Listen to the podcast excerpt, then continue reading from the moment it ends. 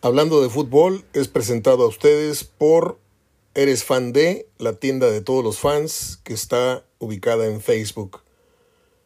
Merendero Food Truck, que se encuentra en la plaza gastronómica, en la Macro Plaza. Mi Tierra Restaurant, ubicado en el corredor de Plaza Morelos. Y Paco Esparza y sus tablones para la carne asada. Comenzamos.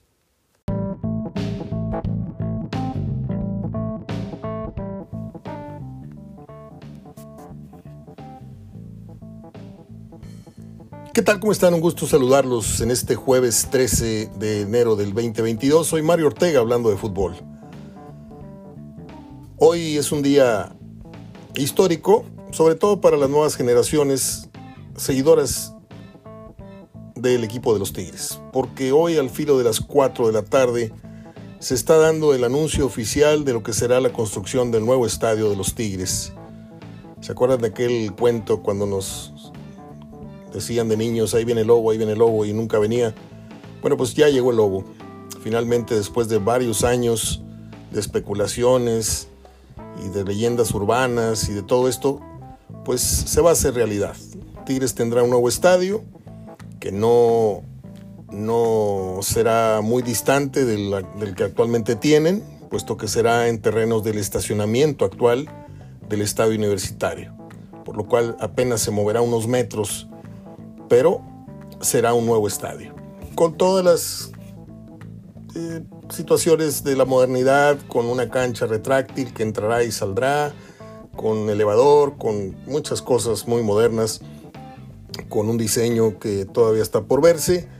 Y pues eh, yo no sé. No, no, no, no soy experto ni en mercadotecnia, ni en negocios, ni esto, ni el otro, pero lo que sí sé es que va a implementar un, costo. En, lo que a los aficionados se refiere, les va, a les va a implicar un costo en las entradas.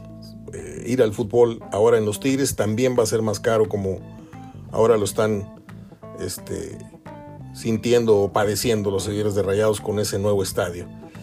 Eh, más adelante ahondaré eh, en la opinión que tengo de esto que se viene para los Tigres en su nuevo estadio. Ojalá y no pierdan, y creo que no va a ser así porque no se, no se moverán físicamente del sitio, aunque la esencia del estadio no va a ser la misma, el universitario es uno y el nuevo estadio será otro, ojalá y se entienda lo que estoy diciendo, pueden estar en el mismo sitio, pero será otra, otro inmueble. Y pues eh, se espera que no, no, no se pierda, como le digo, la mística que perdió Monterrey en la mudanza del TEC al nuevo y muy pomposo estadio BBVA. Felicidades entonces a los Tigres que van a tener nuevo estadio y vayan también ahorrando un poquito más de dinero porque estoy casi seguro que el fútbol va a tener un incremento para la Legión de los Tigres. Bueno, pues ah, Tecatito Corona ya debe estar llegando a Sevilla para oficializar su traspaso al fútbol español. Vamos a ver si este brinco le significa un ascenso en su nivel, una recuperación de su nivel, porque acá cada vez que viene con la selección pues puro firulete, como les he venido diciendo, y no trasciende gran cosa, pero pues hay quienes siguen viendo al Tecatito como un gran jugador, una gran promesa, y yo lo sigo esperando. Yo no niego que en Portugal haya tenido este, cosas o temporadas importantes.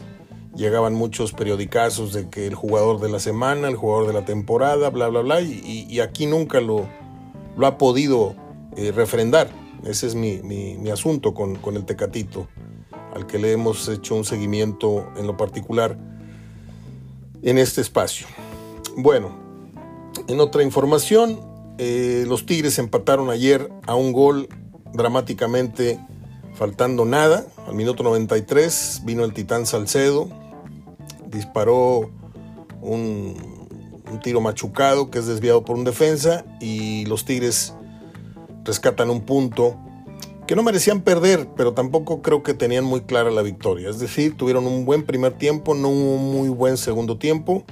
Y para hacer el arranque un punto está bien, y si es en la cancha de Santos, pues mejor, porque es una plaza muy, muy difícil en resultados en los últimos años para los felinos.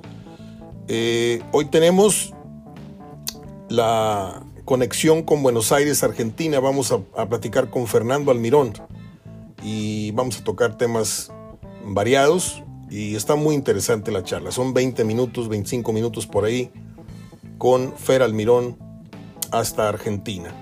Y hacia la parte final tenemos las acostumbradas efemérides en donde vamos a recordar a Humphrey Bogart, aquel actor mítico de, la película Casablanca, más bien la película es muy mítica para los cinéfilos. Eh, vamos a estar recordando a Ophelia Gilmain, la primera actriz española avecindada en México, y otros eh, detallitos por ahí que les tengo para la parte final en fechas que tienen que ver con cine, con televisión. Por ejemplo, un día como hoy se, proyectó por primera vez el programa de Los Simpson, el primer capítulo, eh, a manera de prueba, un programa piloto. Lanzaron ahí eh, a estos singulares personajes de, de dibujos animados que son Los Simpson. En fin, está muy completo el programa de hoy, teniendo como atractivo, creo yo, la charla con nuestro compañero y amigo argentino Fernando Almirón. Así es de que, sin más preámbulo, pasemos a ello si usted no tiene inconveniente. Esto es Hablando de Fútbol Radio.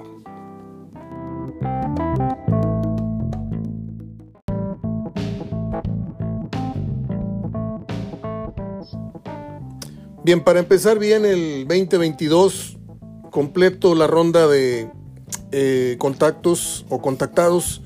En este caso viajamos telefónicamente hasta Buenos Aires, Argentina, con nuestro reciente pero muy buen amigo y colaborador Fernando Almirón, al que primero que nada le deseamos un gran año eh, con su extraordinaria familia y con ese gran círculo de amistades que tiene, entre los que se encuentra mi hermano. Este, te deseo lo mejor, Fer, y te agradezco mucho por lo recibido el año pasado de tu parte, que es tu tiempo, tu conocimiento, tu colaboración para este programa. Te abrazo a la distancia.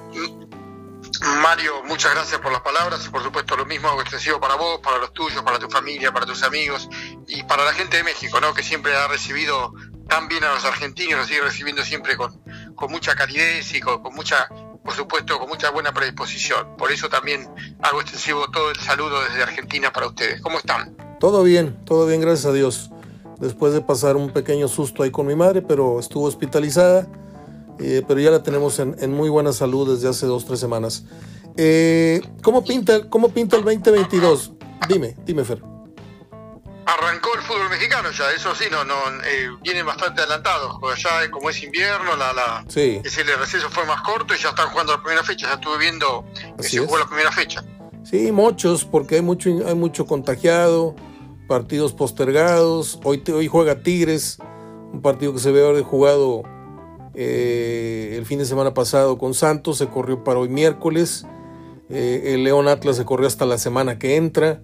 Pero pues ahí este, están siendo llevados al matadero, creo yo, eh, porque el tema del COVID no lo puedes evitar. Por más este, protocolos y por más cosas, este, el virus está en todos lados, Fer, tú lo sabes y pues los jugadores tienen que obedecer. Y, te digo, van al matadero porque, digo, no, tampoco es de muerte la cosa, ¿eh? o sea, pero pues es un contagio que corre un riesgo y, muchos futbolistas no, no quisieran llevar ese riesgo a sus hogares, con sus familias, pero negocio es negocio y la rueda tiene que, que el balón tiene que rodar. Sí, es así, y bueno, también acá pasa lo mismo. Eh, este, esta variante Omicron por lo menos es, es, muy contagiosa. No quizás tan, no tan problemática en el tema de la internación o, el tema de, la muerte, ¿no? pero sí muy contagiosa y ha caído muchísima gente, incluso los índices son los más altos de contagios desde que empezó la enfermedad. Acá también, acá están los contagios muy altos, también los niveles de hospitalización todavía no son alarmantes, pero pues aquí cada día crece el número de contagios, entonces este pues esa es la realidad, triste realidad que estamos viviendo. Yo todavía no lo puedo creer. Creo que es una pesadilla esto, Esta, esta... Todos los años vuelve, ¿no? Además, bueno, sí, viste que siempre se dice que el invierno es más factible para los contagios. Acá estamos en pleno verano, temperaturas de 40 y pico de grados, pero también, ¿qué pasa? La gente, mucha gente de vacaciones, y bueno, el, movimiento, aunque sea turismo interno, también genera mucho contagio. Mucha gente que se ha ido a la costa, a la playa, y ha vuelto contagiada. Me dijiste hace rato que estaban pasando mucho calor. Eh, ¿Rondan que los cuarenta y tantos? Sí, sí, ayer en Buenos Aires hizo 42, 43 grados.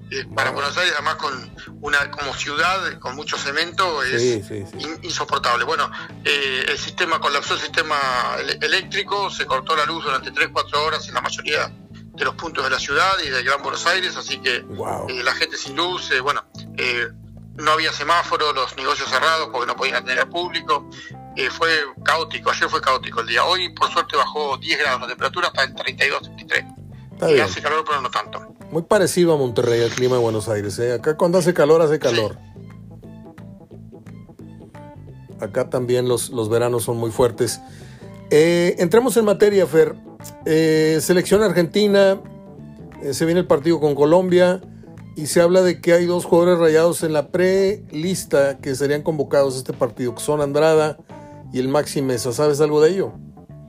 Sí, sí, sí, ya está casi confirmado que van a venir eh, para esta doble fecha eliminatoria. Sería contra Chile en Calama, en, el desierto de, Chile y una zona más bien alta.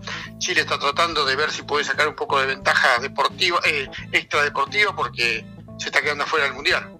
Sin Vidal para colmo, eh, en este partido contra Argentina es clave, tiene que ganarlo sí o sí.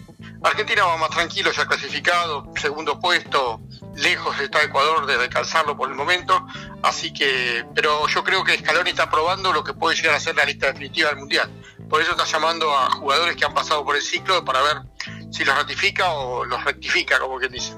Eh, eh, y bueno, en este caso Mesa y Andrada, yo no sé si Andrada va a ir al Mundial igual. Es decir, hay una lista de arqueros eh, adelante de él, entre Armani, el Dibu Martínez y Muso, que creo que son los, los tres arqueros que van a ir al Mundial pero en caso de lesión o en caso de algún problema que tengan estos arqueros, creo que puede ser una opción Andrada. A Nahuel no lo tienen ni en el mapa, ¿verdad? No, no, por el momento creo que no, no, no han llamado más y no, no creo. Eh, también está Marchesín, que posiblemente se venga a atajar a, Brasil y que es un arquero que siempre estuvo en los procesos de la selección, que también puede llegar a, a ser citado. No, no creo, no, no creo, no creo. Y está también Rossi, el arquero de Boca, que puede ser otro citados también. Armani está en el filo de la edad, hay que ver cómo, cómo, es, cómo pasa este año en River, pero es un arquero de 35, 36 años, ya está en el filo de la edad. Es el suplente en este momento del Dibu Martínez, pero también puede ser que por ahí en el último momento no vaya, ¿viste? Eh, y Maxi Mesa, bueno, dentro de las opciones de volante que tiene, que tiene tantos Argentina, también es una posibilidad, es una buena chance para él, que ya ha estado en la selección y que estuvo incluso en el Mundial del 2018. Así que puede ser que sea otra, otra posibilidad para volver, pero creo que más que nada está probando. Y por lo que leía, eh, tienen que jugar, bueno, el, 28 creo que es el primer partido y el primero el segundo, y después se iría directamente a jugar el Mundial de Clubes, ¿no? Sí, sí, va a estar apretadísima la, la cosa esta del jet lag y todo esto, pero se le viene un problemón a Monterrey tremendo, ¿eh? porque inició mal la liga, 0-0 con Querétaro. Tiene el viernes a Necaxa, allá en Necaxa, en Aguascalientes. Y luego viene con Cruz Azul, que dígase lo que se diga, Cruz Azul hay que respetarle. Eh, puede llevarse desde el empate hasta una victoria Cruz Azul. Y, jugando como está jugando Monterrey, nadie apuesta por, un, por una victoria segura por los de casa. Y luego agarran el avión con esa notoria baja de juego que traen desde hace un año con Javier Aguirre, que no ha dado el kilo, ¿eh? Será muy internacional, habrá dirigido a no sé qué tantas selecciones y habrá dirigido al Atlético y a los Asuna y al Geta, pero aquí, aquí se está comportando como un entrenador de equipo chico. para, el Mundial de Clubes va a ser muy difícil, ¿no? Que siempre tiene que jugar además. Bueno, eh, Palmeiras puede ser un, rival, una, una, buena medida, a ver cómo, cómo están, ¿no? Sí, se supone que el Palmeiras de esta edición va a ser más fuerte que el, del, que, el que enfrentó Tigres. Esa es la, información que yo tengo. Sí, sí, sí, puede ser, puede ser. Está, está, armado, está trayendo jugadores también, están cambiando. Eh, dos temas que por ahí te interesan o que le interesa también a la afición de Monterrey. Posiblemente vuelva a dirigir el Turco Mohamed.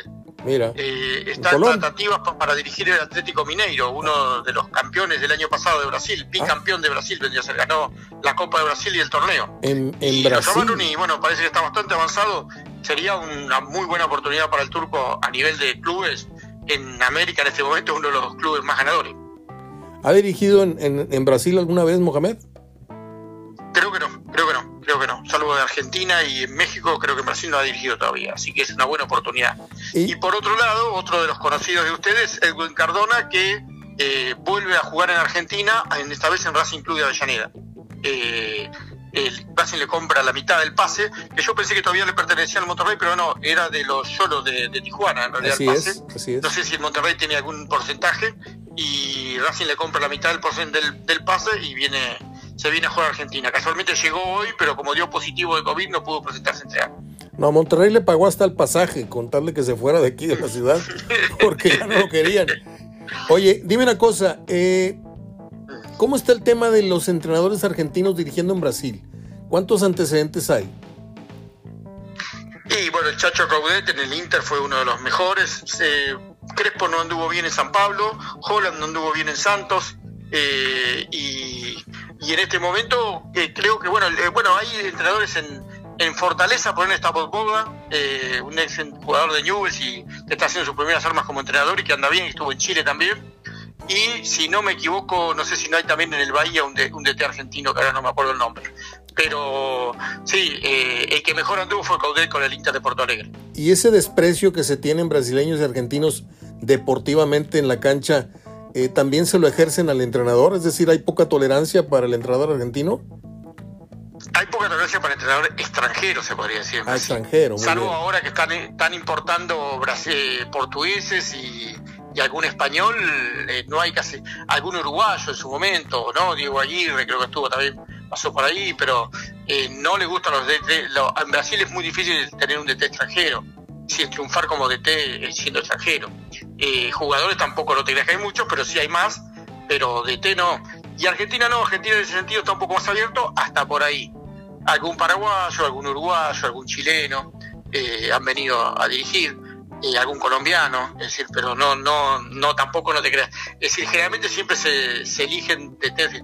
Yo creo que también hay un poco un, un, acuerdo medio escrito en esto, ¿no? Ahora, en, su momento Talleres de Córdoba, este equipo yo siempre te cuento que está eh, financiado o manejado por el grupo Pachuca, eh, se quedó sin DT, el cacique Medina, que era el DT, eh, se fue a dirigir al Inter de Porto Alegre, el uruguayo, y andaban buscando técnicos y parece que finalmente va a venir Ángel Guillermo Hoyos, un jugador que también fue jugador en su momento de Talleres y que ha pasado por el fútbol de Bolivia y no sé si no estuvo también en México dirigiendo en algún momento. Eh, y ahora estaba en Europa y está, está volviendo para dirigir, parece, aquí en Argentina, eh, un DT joven. Pero no, no, no hay muchos DT que vengan que vengan de afuera, es decir, de, de foráneos que vengan a dirigir. Eso pasa siempre. Por otro lado, otro otro conocido de ustedes también, el Piri Bangioni. ¿Ya? Leonel Bangioni, que jugó también en Monterrey. Vuelve al fútbol argentino. En su momento estuvo, cuando volvió del fútbol mexicano, se fue a Libertad de Paraguay. Jugó un año allá y ahora eh, vuelve a su primer equipo, un Boys de Rosario. El equipo de donde surgió y eh, donde, bueno, eh, un equipo muy juvenil sobre todo, está tratando de traer algunos jugadores de experiencia para reforzar a un, a un plantel muy juvenil que tiene y además que no ha tenido buenos resultados en los últimos campeonatos. El famoso Newells que venía a ser el, viene a ser el Atlas de México, ¿no? En cuanto al uniforme. Y el equipo de juveniles, ¿no? De ahí ya han surgido grandes jugadores, desde Lionel Messi para arriba, ¿no? Abel Balbo, Batistuta, Sensini, Pochettino, Gamboa, eh, el Chocho Job, el Tata Martino, algunos de los que yo te, me voy acordando así. La, la llego al Mirón. La llego al Algo de Soti. La llego al Mirón. Eh, claro, Almirón eh, Sergio, el, el, sí, sí, sí, eh, amigo mío. delantero. Eh, ¿Quién más? que ahora me acuerdo, a ver, Escoponi, Lionel Escoponi, el arquero, llegó también al Mundial. El, el, el, Tolo Gallego, el Chocho Job, creo que ya te lo conté. Berizo no era, no era de Newells. El Toto Berizo, exactamente, Roberto Sensini. eh, una defensa terrible en el momento Gamboa, Berizzo, Pochettino y Sensini en el momento, bueno, fueron campeones creo con, ese equipo. Eh, Job Martino y no me acuerdo quién jugaba por izquierda, pero siempre tuvo muy buenos jugadores. Eh, bueno, Cucurucho Santamaría fue uno de los primeros argentinos en jugar en Europa también en la década del 70, ¿no? Eh, un gran jugador, eh, jugó mucho tiempo en Francia, en España, también surgido de las inferiores de, de Newell's de Rosario. ¿Cuánto hace que no sale ¿Cuánto hace que no sale campeón Newells? Por aquello de que el Atlas ya rompió la, la, la, sequía, este quiero saber qué otro equipo de por esos rumbos, Brasil, México, eh, Brasil, Argentina, así, eh, porque está raro el mapa futbolístico, ¿eh? Quedaron campeones. debe hacer tranquilamente 15 años que no sale campeón, o por ahí un poco menos. Con el Toro Gallego salió el último última vez campeón, pero en ese momento reforzado por el Burrito Ortega. Eh, debe haber sido 2005, 2007, por ahí. El Toro salió campeón con Independiente en el 2002 y después se fue a Newell's y volvió a salir campeón con Newell's también. Pero sí, debe ser 2005, 2007, por ahí debe ser 15 años que no sale campeón Newell. Y acá. Central más todavía. Y acá. Es un clásico rival. Además, es un clásico hermoso. Newell y Central es un clásico con todos los condimentos del clásico fútbol argentino. Eh, se, como que dicen, como decimos acá, se jode mucho entre ellos, se cargan mucho. Eh, los leprosos, eh, le, bueno, los, los, Newell le dicen los leprosos porque organizaron un partido para en su época, ¿no? en 1900, a comienzos de 1900, un partido a beneficio de los enfermos de lepra. Y lo organizó Newell's Old Boys y, y, Rosario Central al último momento no se presentó a jugar por cuestiones de rivalidad. Entonces quedaron unos, como diciendo, los leprosos porque son los que organizaban el juego y los canallas porque se, a último momento no fueron a jugar y los dejaron plantados y no pudieron recolectar el dinero. Qué, buena historia. Leproso, leproso, y canalla. Ya nos diste eh, el origen. Siempre, siempre se carga mucho ¿no? de que uno que no va a la cancha, que el otro. Bueno, eh, Marcelo Bielsa surgió también de News All Boys, ahora que me estoy acordando, y fue uno de los de este campeón también con News All Boys. Oye, eh, ¿qué, ¿qué, hacer Viti? ¿Sigue dirigiendo? Eh, por ahora, no, creo que no, creo que se fue de Atlanta y no estaba, no estaba sin equipo hasta el momento, creo, ¿eh? Si, no me equivoco. Creo que, no renovó con el equipo del ascenso que estaba, que estaba dirigiendo. Pero seguramente va a estar en algún proyecto. Eh, el que volvió a dirigir al fútbol argentino ya hace un tiempo y ahora ya está como de Aldo Civi es el, goleador Martín Palermo. Ah, mira. Eh, uno de los uno de los DT que siempre suena que en algún momento va a caer en boca, ¿no? Eh, la, la nueva generación de DT, lo mismo que Fernando Gago. Gago ahora agarró Racing. Eh, con un estilo de juego muy particular, además trata de hacer un juego vistoso. No le ha dado buenos resultados en el dossier, pero bueno, en Racing eh, tiene otro potencial de jugadores y otra billetera para traer jugadores también, con decir esto que trajo Cardona ahora y, lo pagaron muy bien eh, como un jugador, como generador de juego, ¿no? Eh, para mí, es decir, Cardona como jugador es bueno, no sé si es excelente, pero es un buen jugador con mucho panorama de cancha, pero tiene muchos problemas extradeportivos, ¿no? Eh, que lo hacen eh, que juegue dos partidos y después desaparezca, se vaya, tenga problemas con el club.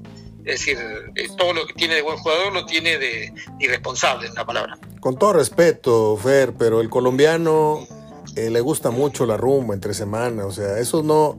A todos nos gusta la, diversión, la copita, la chamacona, el baile, pero esto es de todos los días. Esto yo, yo conozco desde hace muchos años al futbolista colombiano, al brasileño, al argentino. He, convivido con ellos en épocas muy cercanamente y otras no tan cercanamente.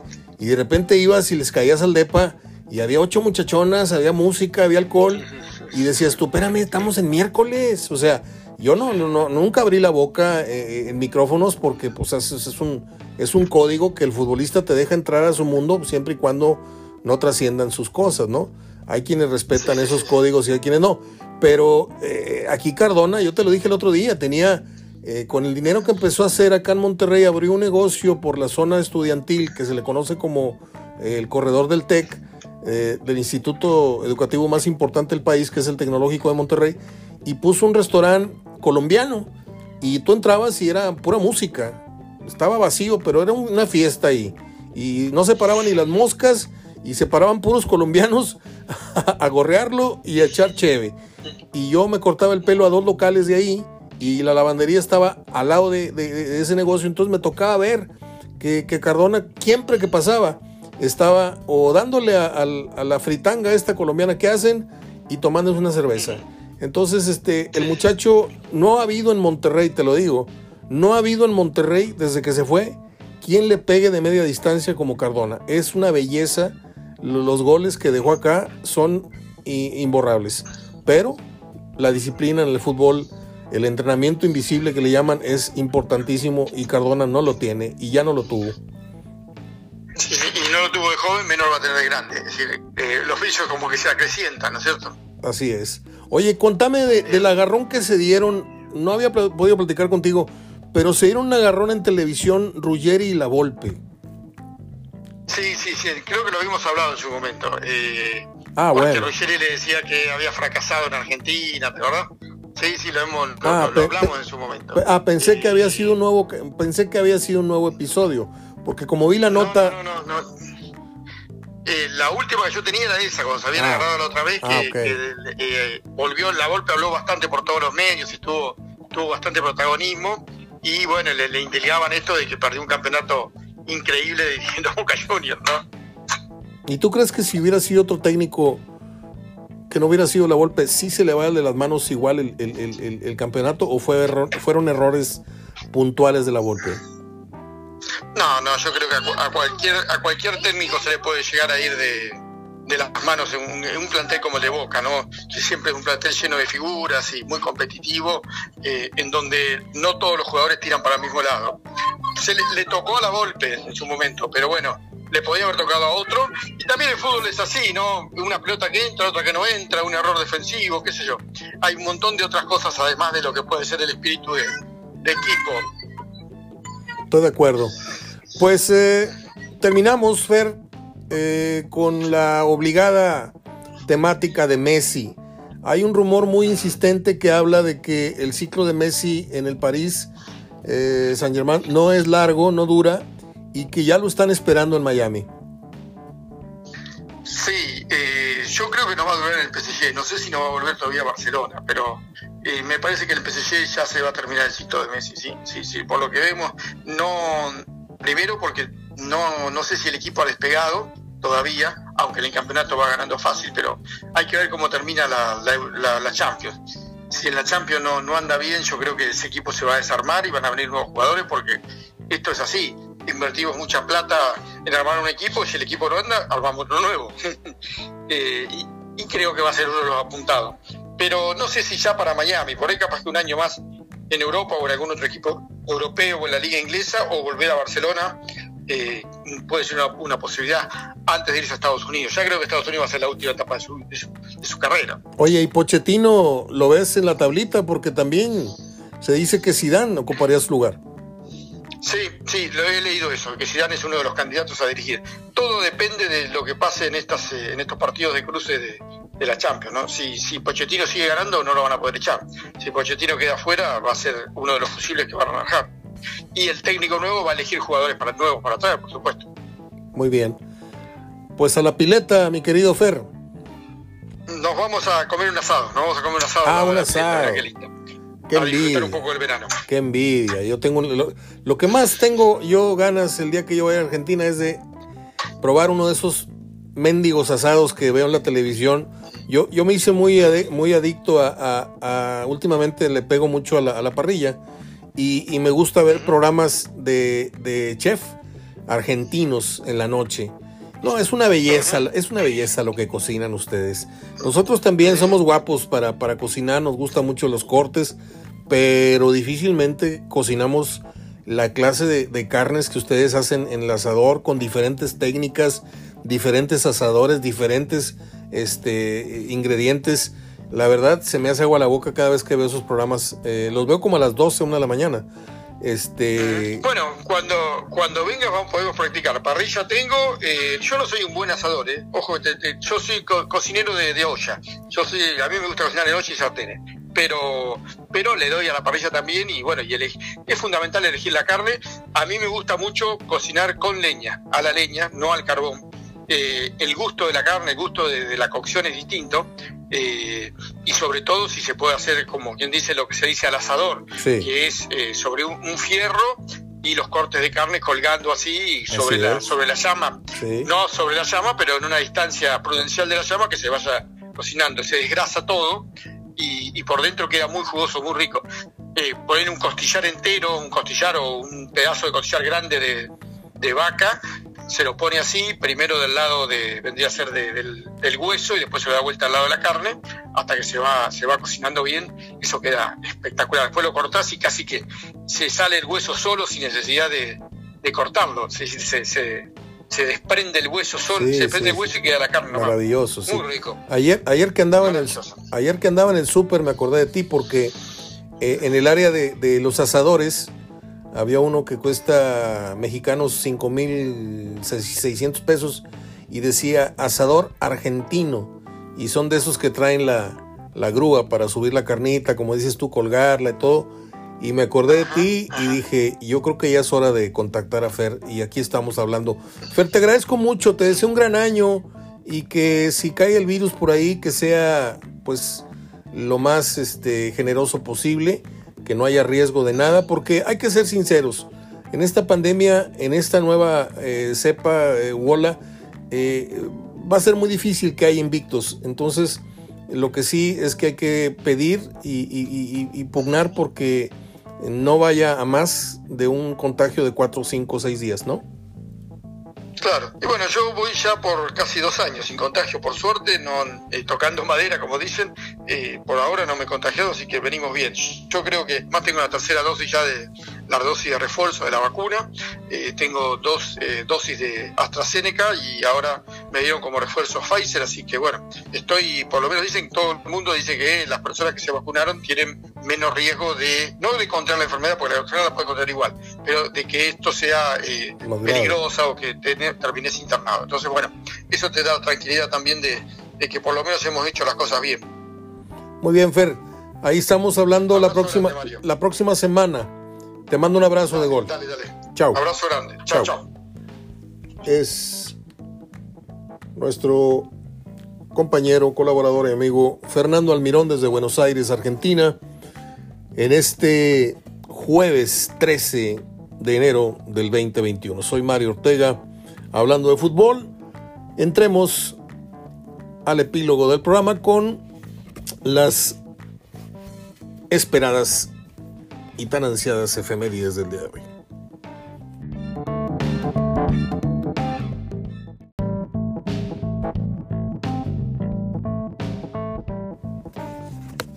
Bien, entremos a las efemérides del día de hoy. Un día como hoy, en 1920, nació en la Ciudad de México el cantante y compositor urbano Chava Flores a quien se le recuerdan temas como Llegaron los Gorriones, La Tertulia y aquella famosa canción que no sé si así se llame, pero la recordamos como ¿A qué le tiras cuando sueñas mexicano? Él murió un 5 de agosto del 87 y la verdad, la verdad yo solamente he surfeado por algunos temas de, este señor que tenía un ingenio y, y, una sabiduría en sus letras y un humor muy, muy marcados y por ahí hay un video en las redes sociales en donde sale con el Loco Valdés, que en paz descanse, con Mauricio Garcés también en paz descanse. Y es muy simpática su participación. Eh, de don Chava Reyes, que le digo murió un día como hoy en el 87. No, murió un 5 de agosto del 87 y nació un día como hoy en 1920. En 1941 nació una gran actriz del cine norteamericano que es Faye Dunaway. La recordamos en aquel papel, siendo muy joven ella, en, Bonnie and Clyde. También hizo una película de culto casi que se llamó Chinatown, Barrio Chino. Y hizo otra que se llamaba, no, no me acuerdo el nombre, Butterfly, algo así. Eh, de la última película que yo le, vi, eh, tenía un, nombre de mariposa, algo. Eh, muy buena película y muy buena actriz. Eh, en el 43 nació José Luis Rodríguez el Puma, ah, que estuvo muy grave hace algunos años. Muchos pensaban que ya se iba a morir, pero estaba en los huesos, ¿eh? Y ya se recuperó y anda dando ahí conciertos y todo. En el 47, 1947, nació Raúl El Púas Olivares. ¿Cómo les explico que el Canelo Álvarez no tiene ni una de las cintas de sus guantes tiene eh, el arrastre, la popularidad y el cariño que tuvo el Púas Olivares cuando estuvo en activo como boxeador. Era una cosa, yo creo que los dos boxeadores, al menos que yo, me tocó vivir eh, desde muy niño el box eh, muy de cerca. Mi papá fue boxeador y luego fue referee. Entonces le estoy hablando con conocimiento de causa. Estábamos muy metidos en el box. Conocí a Ultiminio Ramos, conocía a, a, Mantequilla Nápoles, conocía a don Sulaimán cuando andaba haciendo campaña para llegar a donde llegó. Eh, los dos boxeadores de más arrastre en esa época fueron mexicanos, fueron, y, no me quiero ir más atrás con el Kid Azteca, eh, le estoy hablando de el ratón Macías, que también fue amigo de mi padre, y de el Púas Olivares, que pues hicieron hasta personajes ahí, los polivoces lo parodiaron con el problemita que tenía de la jugada y de la tomada de los amigos gorriones, pero pues es una leyenda del box en México, el buen Púas Olivares, que hoy está cumpliendo Titi Puchal de años, 75 años. En el 57 murió de cáncer en la garganta el actor estadounidense Humphrey Bogart, protagonista, como les dije, de la película Casablanca, que le dio a conocer a nivel mundial. Este hombre ganó tres premios Oscar por mejor actor y nació un 23 de enero del 89. No, de 1899, perdón. Y en 2005 murió la señora Ofelia Gilmain. Voy a contar esta anécdota una vez más porque está muy, muy buena. En el 80 había un compañero iba más adelante que yo en la escuela, el buen Neto, que en paz descanse, eh, murió atropellado fuera de una discoteca en, en, Reynosa, tengo entendido, hace ya muchos años. Y él trabajaba en el auditorio San Pedro y tenía a su cargo muchas funciones que tenían que ver con la, la iluminación y con el sonido. Entonces era muy común que en la escuela le preguntara, oye, ¿quieres jalar este fin de semana? Y, pues ahí, en lo, que, en lo que él te dijera, ¿no? Este, cárgate esto, llévate esto, jálale acá, no sé qué, de asistente de lo que él, de lo que él dispusiera. Entonces me tocó a mí en varias oportunidades decirle que sí, la paga era muy buena, pero tenías que chutarte de las 2 de la tarde a las 12 de la noche que se acababa la función y que ya cerrábamos el teatro eh, las diferentes obras de teatro que venían, y en este caso estoy hablando de la Celestina, donde venía la señora Gilmain al frente. Eh, entonces me tocó mm, convivir con ella, que el cafecito, que oye, no consigue menos un encendedor, que porque fumaba como chacuaco. Y para allá es la anécdota, porque había un pasaje de la obra en la que ella no intervenía, entonces ella estaba en, cajas, como se le dice, eh, en, la parte de las, de las, ah, de las cortinas lateralmente. Si usted de frente, eh, eh, está de frente a la obra, pues lateralmente están las cortinas donde se cierra y abre el telón. Y ahí estaba ella sentada en una de las famosas cajas, ¿no? Que se le llaman. Entonces, me daba risa porque se sentaba la señora y, y prendía un cigarro, un cigarrillo y yo parado atrás de ella por si algo se le ofrecía o por si había, tenía una instrucción en, la oreja de, Neto de que me dijera, oye, ve por esto, jálale acá o cierra el telón, etc. Estoy hablando de 1980. Entonces, en un intermedio, este, le pregunto a la señora, yo muy atrevido, le digo, oiga señora, este,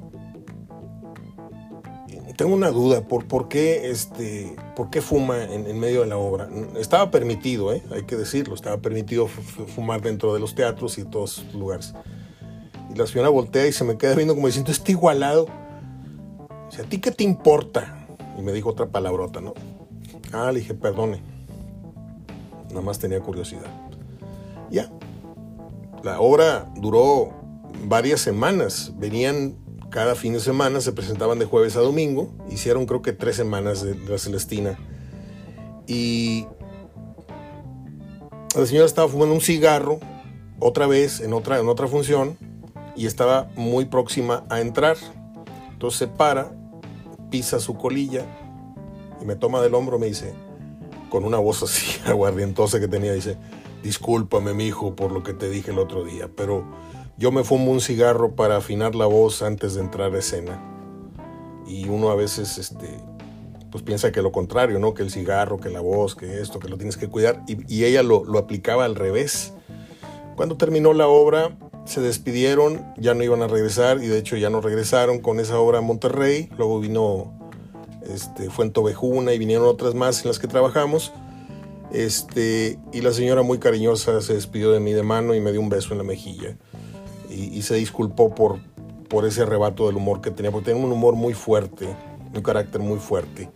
La señora Ofelia Gilmain, Gilmain, es correcto, Gilmain. En 2016 murió una actriz que no creo que recuerden mucho por sus trabajos, salvo el que tuvo en la aventura del Poseidón. Estamos hablando de Shirley Winters que también fue nadadora olímpica y todo esto, y que fue la primera mujer que ganó dos premios Oscar. Por eso es importante este nombre. En, la aventura de Poseidón es aquella señora gordita que anda con su, con su esposo queriéndose salvar una vez que se volteó el barco y que tiene que sumergirse este, para, no sé, salvar algo, jalarle a una llave, algo, y no regresa. Este, la sacan y, ya, está ahogada. Esa fue la última de las últimas participaciones importantes que tuvo Shirley Winters. Eh, los que vimos 57 veces la aventura del Poseidón en matiné en el Río 70, porque duró 57 semanas en cartelera y, en matiné, eh, han de recordar de qué hablo.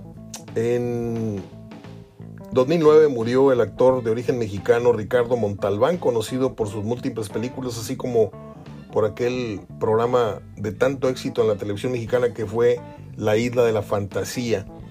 Usted pregúnteme cuántos programas vi de La Isla de la Fantasía. Ninguno. Me caía gordísimo el programa. Pero gordísimo. No podía yo ver más de siete minutos. No sé por qué le tenía un rechazo a ese programa. Eh, don Ricardo Mortalbán murió, no, murió un, un año como, como hoy, 2009, pero nació un 25 de noviembre de 1920 y colorín colorado. Hasta aquí las efemérides, hasta aquí el programa. Les des un abrazo de gol y mañana viernes y mañana de nuevo inicia la jornada, otra, otra jornada más del fútbol mexicano. Estamos en contacto. Abrazo de gol, cuídense mucho.